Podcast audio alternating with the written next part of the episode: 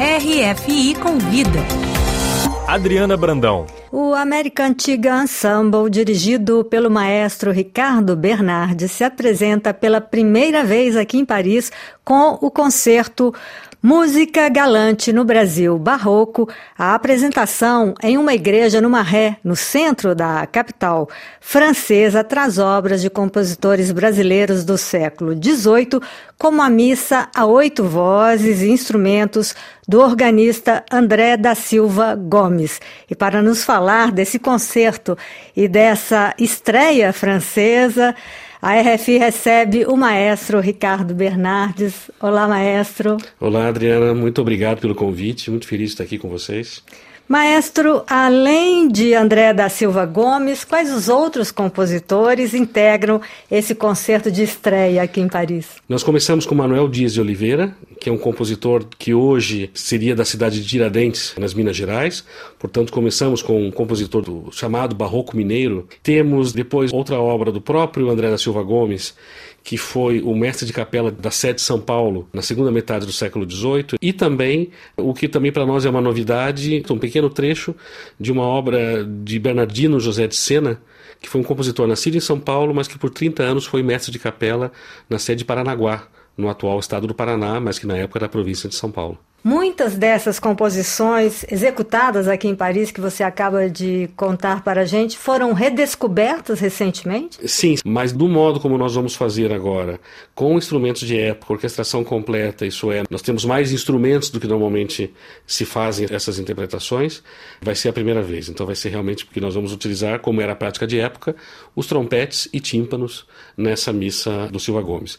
No entanto, o que é interessante diz o José de Sena, porque até então nós não sabíamos da existência ou da sobrevivência de música composta no sul do Brasil ou de compositor atuante no sul do Brasil. Existem outros compositores muito conhecidos no Brasil, como Lobo de Mesquita, o Marcos Portugal. Ainda há muitos compositores a, a serem redescobertos no Brasil? Com as suas pesquisas? Eu acredito que essa a, a, ideia, inclusive, da redescoberta é quase que geracional, né? A gente redescobre essas obras há, há 15 anos, só que infelizmente às vezes a gente faz um concerto ou dois e depois essas obras ficam engavetadas para serem redescobertas por uma nova geração de músicos e de, e de, e de consumidores de plateia é, é, a, a cada vez que se refazem essas obras.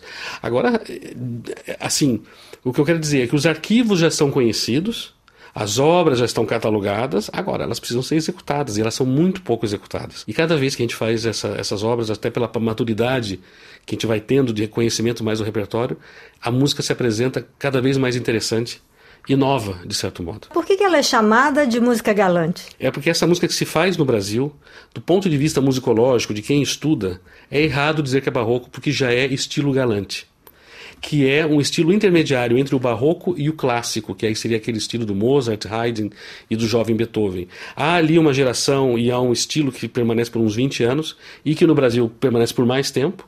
Porque é, o barroco brasileiro é, ele é tardio. Já. Ele é, exatamente, tanto que quando a gente fala do barroco brasileiro, na verdade é um rococó. Seria o, o, música galante é o, é o termo musical do rococó. É vocal e religiosa? Sim, a música instrumental era uma, uma, uma atividade predominantemente do norte da Europa.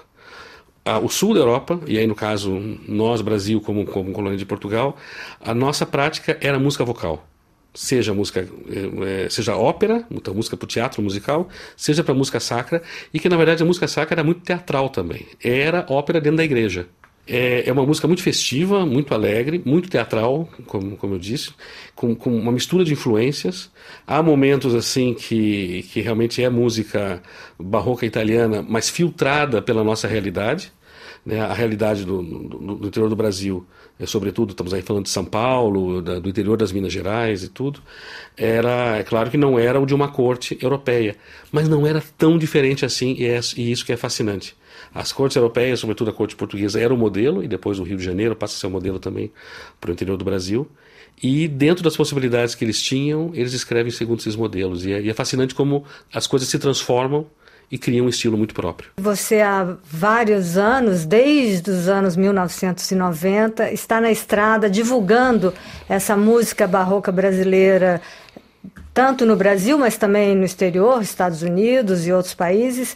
Por que demorou tanto tempo para chegar até aqui em Paris? Que é uma cena importante do Sim, barroco. É, não, sem dúvida. Aliás, Paris, para mim, é, é, a, é a cidade, é o centro mesmo do mundo para a música barroca. Não, não há outra capital, outra cidade no mundo que, que tenha um público tão especializado e, e, e agrupamentos tão especializados? É, é, uma, é uma pergunta que eu sempre faço a mim mesmo também, porque eu tenho uma ligação com Paris justamente desde o final dos anos 90.